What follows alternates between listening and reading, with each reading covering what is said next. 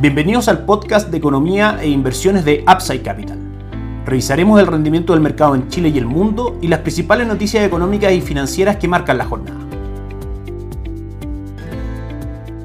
Muy buenos días, ¿cómo están ustedes? Martes 26 de diciembre de 2023, soy Ramiro Galeano, fundador de Upside Capital. Les doy la bienvenida a otra edición más de mercados en Upside Capital. Llegó por supuesto el momento de cierre del año de 2023, de hacer balances y proyectar el 2024 y a eso estaremos enfocados durante esta semana en este podcast. El día de hoy analizaremos en detalle el comportamiento de la renta fija local, los fundamentales principales que inciden en el movimiento de sus precios y por supuesto las proyecciones para 2024. Mañana haremos similar ejercicio con dólar peso y cobre, el día jueves con renta variable local y el día viernes con Estados Unidos principalmente el análisis de las principales cifras macroeconómicas, el rendimiento de sus activos tanto en renta fija, renta variable y por supuesto las proyecciones para el año 2024. Comenzamos entonces con la renta fija local, cerrando 2023 que fue un muy buen año en cuanto a retorno y que los fundamentales se mantienen vigentes para 2024, los fundamentales que en el fondo originaron estos buenos retornos. Desde nuestro punto de vista, lo más importante del año 2023 para la renta fija local fue el mes de julio, la decisión del el Banco Central de Chile de comenzar a rebajar la tasa de política monetaria desde el 11.25% al 8.25% actual, es decir, la tasa de política monetaria ya ha disminuido un 3%. ¿Por qué esto es relevante? Porque finalmente la relación entre la tasa de política monetaria y el valor de la renta fija es inversa, es decir, a medida que tenemos caídas en la tasa de política monetaria, caen también las tasas de mercado, cae el valor de descuento de las tasas de los bonos y el valor de los bonos tiende a subir. Es decir, caídas en la tasa de política monetaria generan retornos positivos para quienes invierten en renta fija local. Si nos vamos, por ejemplo, a la encuesta de expectativas económicas que realizamos hace un par de semanas en este podcast, podemos ver que la tendencia de la tasa de política monetaria es totalmente bajista para los próximos 11, 17, 23 y 35 meses, de manera que el fundamento de caída de tasas se mantiene totalmente activo para que durante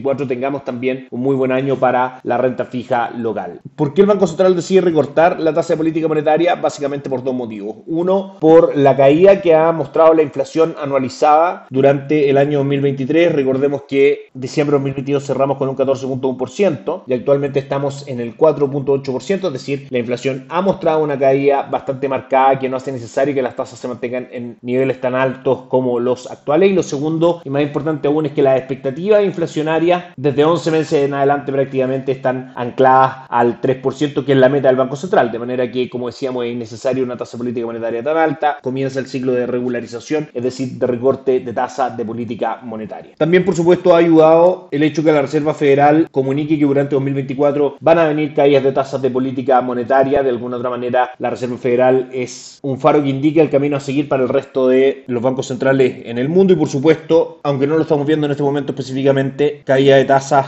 por parte de la Reserva Federal están asociadas a una disminución del precio del dólar en Chile o a lo menos a un factor que impulsa el dólar hacia abajo y de esa manera que el tipo de cambio disminuya la presión inflacionaria en los precios en Chile. Por último, entonces, para 2024, factores para estar pendientes en la renta fija. Primero, obviamente que la inflación en Chile se mantenga moderada y que con eso se mantenga el ciclo de recorte de tasa de política monetaria por parte del Banco Central. En cuanto a dinamismo económico, en cuanto a crecimiento, a actividad económica, Chile va a terminar aproximadamente en el 0% durante este año y es que el crecimiento del año 2024 se dé en línea con lo proyectado por el Banco Central, es decir, entre el 1.25 y el 2.25% y evitar que mayor expansión en el crecimiento signifique presión sobre los precios. Otro factor al que estar atento es, por supuesto, el dólar peso, que sigue en línea con sus fundamentales de largo plazo y tiende a caer. Y también que claramente en Estados Unidos este ciclo que se anuncia recorte tasa de política monetaria para 2024 se mantenga. En ese contexto revisamos el retorno de nuestra estrategia de inversión, comenzando por el fondo Itaú Dinámico, fondo base de nuestra estrategia de inversión para mediano y largo plazo. El fondo, sin considerar los costos, más rentable en su categoría en los últimos 2, 3, 5 y 10 años. Mantiene un retorno del 8.45% en lo que va del año. Durante el mes acumula un retorno del 1.63%. Durante los últimos 30 días un retorno del 2.03% y recordemos que noviembre tuvo un gran mes rentando un 2.11%. Para alternativas de corto y mediano plazo, sobreponderamos los fondos ahorro corto plazo y ahorro Plus, que durante el año mantiene un retorno de 9.29 y 10.52%, con un interesante 1% y 0.76% en lo que va de diciembre. Y por último, para estrategias de corto plazo, Itaú Performance con retorno del 0.62% y un 9.6% en lo que va del año. Es importante destacar que a medida que las tasas caigan, Money Market seguirá disminuyendo su retorno mes a mes. Recordemos que prácticamente a principio de año o durante el primer semestre tuvimos a fondos Money Market retando por sobre el 0.9% y actualmente se encuentra en el 0.62% en los últimos 30 días. Esa relación se irá dando y creemos que por supuesto para 2024 es el momento de cerrar posiciones en depósito a plazo en fondos Money Market para estrategias de inversión de mediano a largo plazo, llamémosle por sobre un año o por sobre 8 meses y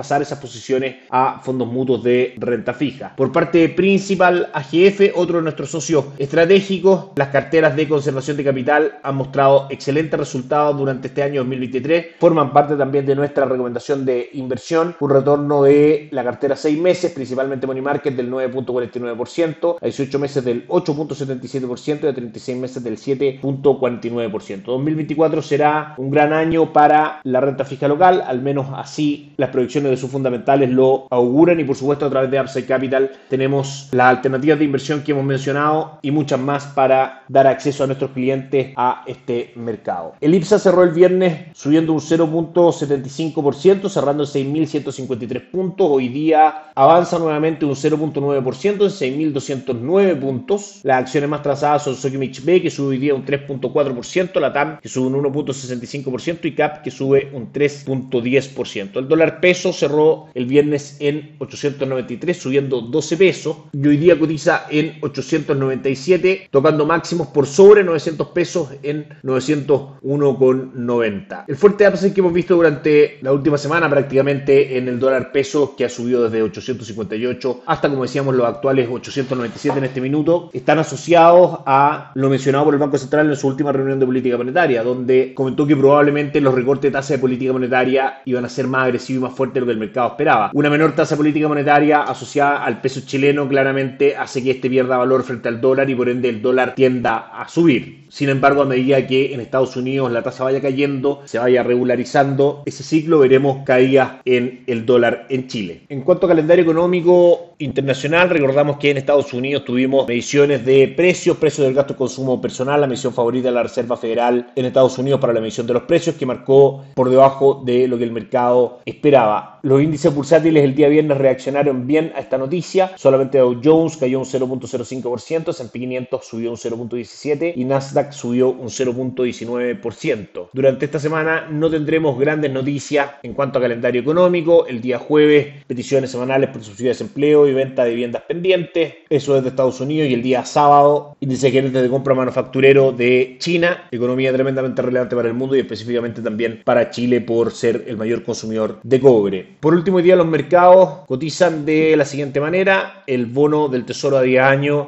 con una tasa de descuento del 3.89%, que se mantiene con una tendencia bajista, lo cual, como hemos dicho, caídas de tasas son factores que aumentan el valor de los bonos en el mercado, así que una buena noticia para la renta fija extranjera. El dólar index cae hoy día un 0.14%, cotiza en 101,55 y como hemos dicho, su próximo objetivo es mantenerse las cifras macroeconómicas que fortalezcan el proceso anunciado por la Fed de recorte de tasa está en 100,43. De ahí la presión bajista por parte de los factores externos para el dólar Chile. No hay cotizaciones de las principales plazas bursátiles en Europa y en Estados Unidos la semana comienza bien con S&P 500 subiendo un 0.3%, Nasdaq un 0.41% y Dow Jones un 0.25%. Eso es todo por hoy, que esté muy bien, tengan una excelente semana, nos encontramos mañana para el cierre anual y el análisis de el dólar contra el peso chileno y las principales variables que inciden en su precio. Que estén muy bien. Gracias por escuchar el podcast de Economía e Inversiones de Upside Capital. Te invitamos a visitar nuestro sitio web www.upsidecap.cl y contactarnos para brindarte una asesoría objetiva, sin sesgo y con una mirada global para tus inversiones.